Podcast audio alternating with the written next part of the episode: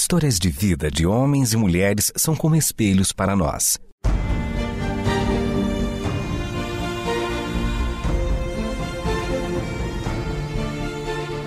Convidamos você para entrar nas páginas do livro que conta a história do Deus que entrou em nossas histórias. Ouça sobre pessoas que viveram os mesmos conflitos que você e eu enfrentamos e que em Deus encontraram sentido da vida. A partir de agora, você está diante do Espelho na Janela. A narrativa a seguir é baseada em personagens e histórias bíblicas, mas com complementos ficcionais.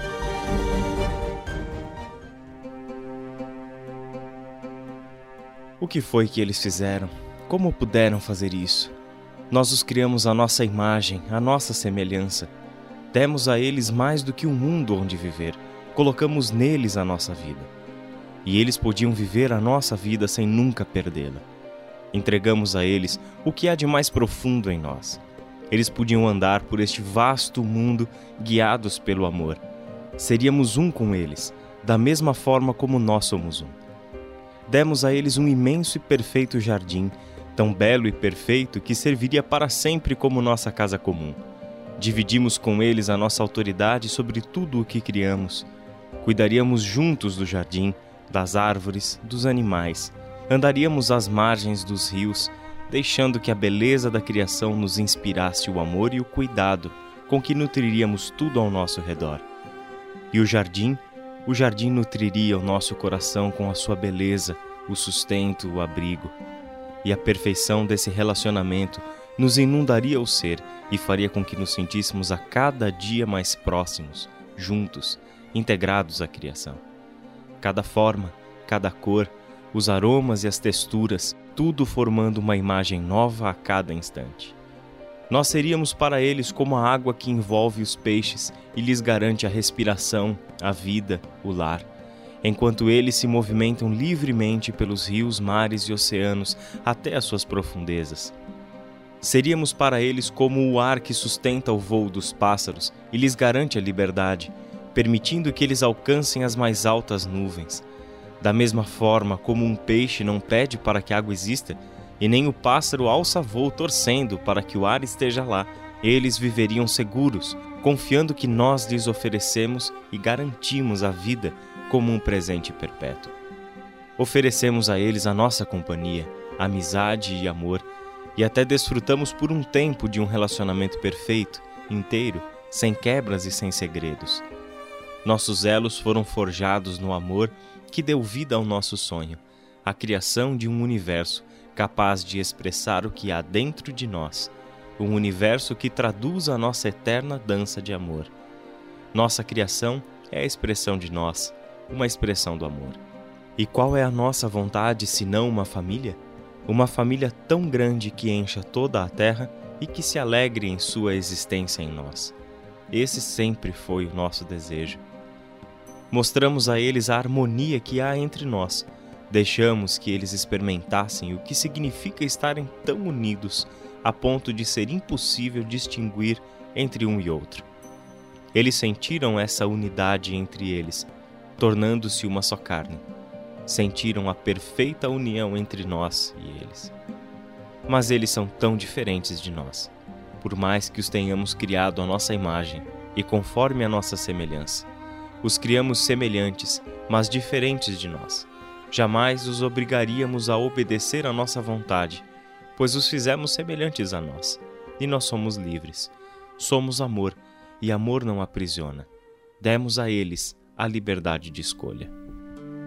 E por mais que nada escape ao nosso conhecimento, ainda nos surpreende a decisão deles. O que foi que eles fizeram? Nós oferecemos um relacionamento perfeito, de união indissolúvel, e nos alegraríamos para sempre no amor que permeia tudo o que criamos.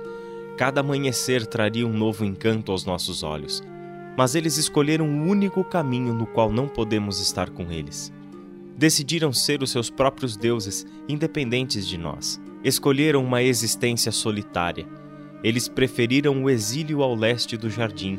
Escolheram usar a liberdade para se aventurarem pelos desertos de uma vida perecível. Nós oferecemos a vida plena, eles escolherão a morte. Nós oferecemos o amor, eles escolherão o medo. Os caminhos por onde eles agora andam os levarão para cada vez mais longe de nós, para longe do amor, cada vez mais distantes uns dos outros. Com os olhos deles impossibilitados de verem o mundo através dos nossos olhos, eles se enxergarão como inimigos uns dos outros. Em pouco tempo, eles estarão completamente separados e ameaçando a vida que demos a eles. Enxergando o mundo com os olhos da morte, toda a criação passará a ser uma força inimiga a ser conquistada por eles pelo uso da força. E eles se tornarão muito fortes. Eles perpetuarão a maldade, a crueldade, a violência. Eles se tornarão opressores de tudo o que criamos para eles. A criação, que antes enchia os seus pulmões e coração com o fôlego que anima e encanta, agora se torna uma inimiga a ser vencida para que eles transformem a face da terra em um mundo ajustado à sua cobiça e à sua vaidade. Eles mesmos entrarão em colapso, e o caos da origem passará para dentro deles. Para apagar de vez a dor da separação de nós, eles se obrigarão a acreditar que nós nem existimos, que não passamos de uma imaginação dos antepassados deles.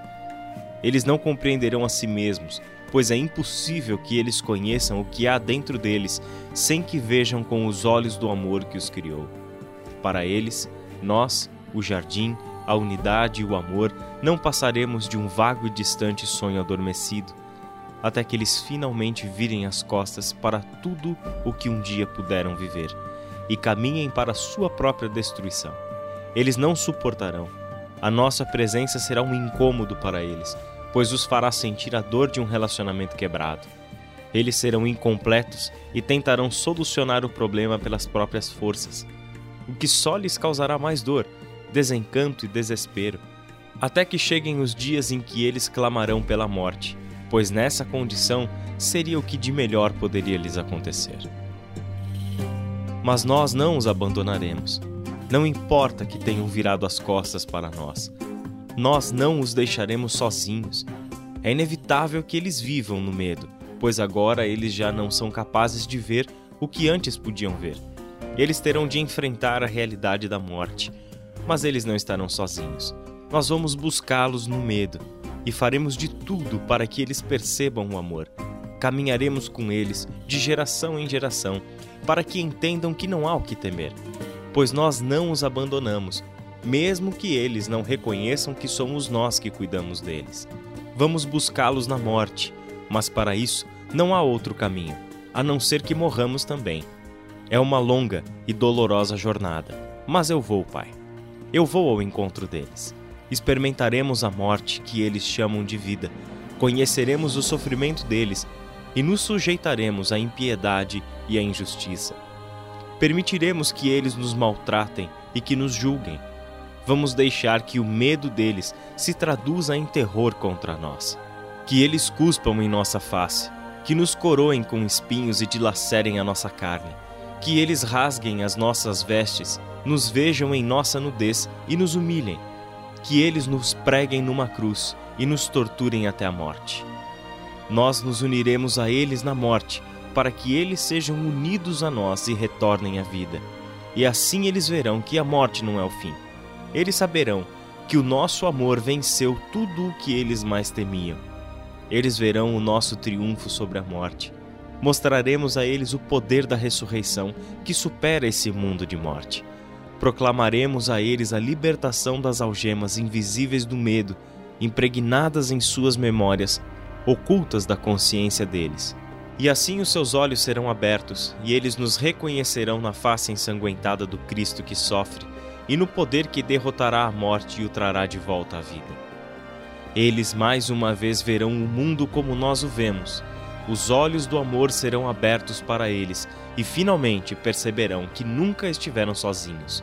Mais uma vez doaremos a nossa vida a eles, para que vivam eternamente. Mas dessa vez será diferente.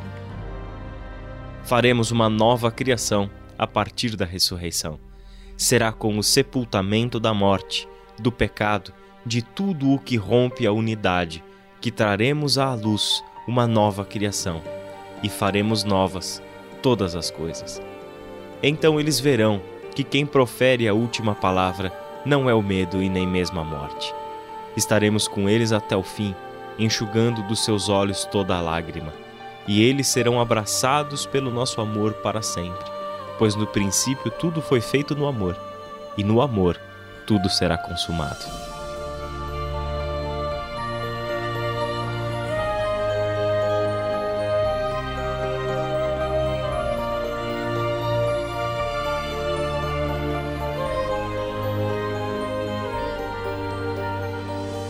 E quanto aos que tiverem os seus olhos abertos?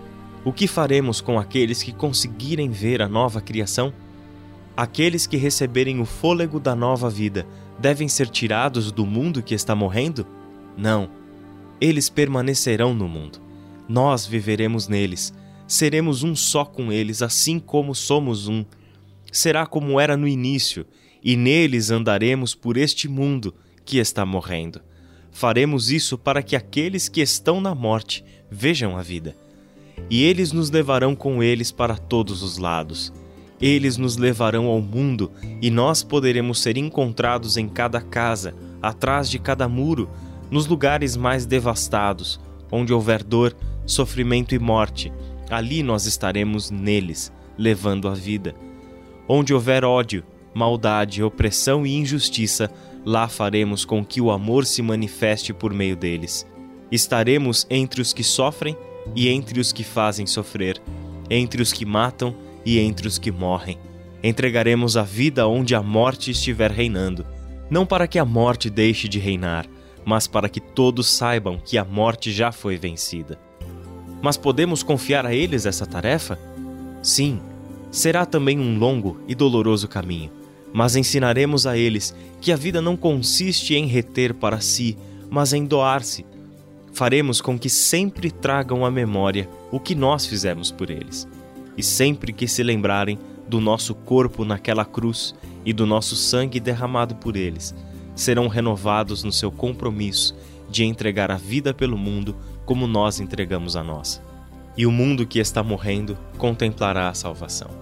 E no final, todos os que desejaram a salvação a receberão. E nós os acolheremos em nós, como filhos, como membros da nossa família, como parte de nós.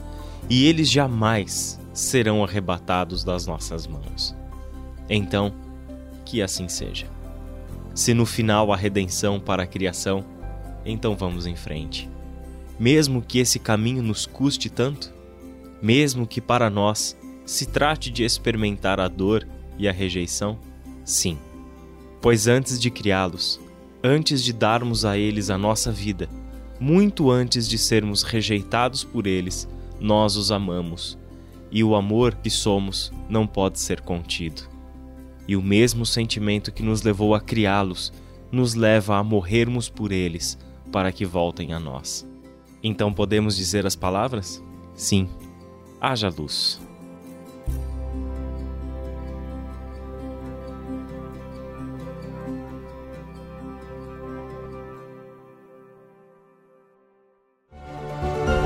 Este foi o Espelho na Janela, um programa baseado em personagens e histórias bíblicas, mas com complementos ficcionais. Escrito e produzido por Renata Borjato e Israel Mazacorati. Realização Transmundial.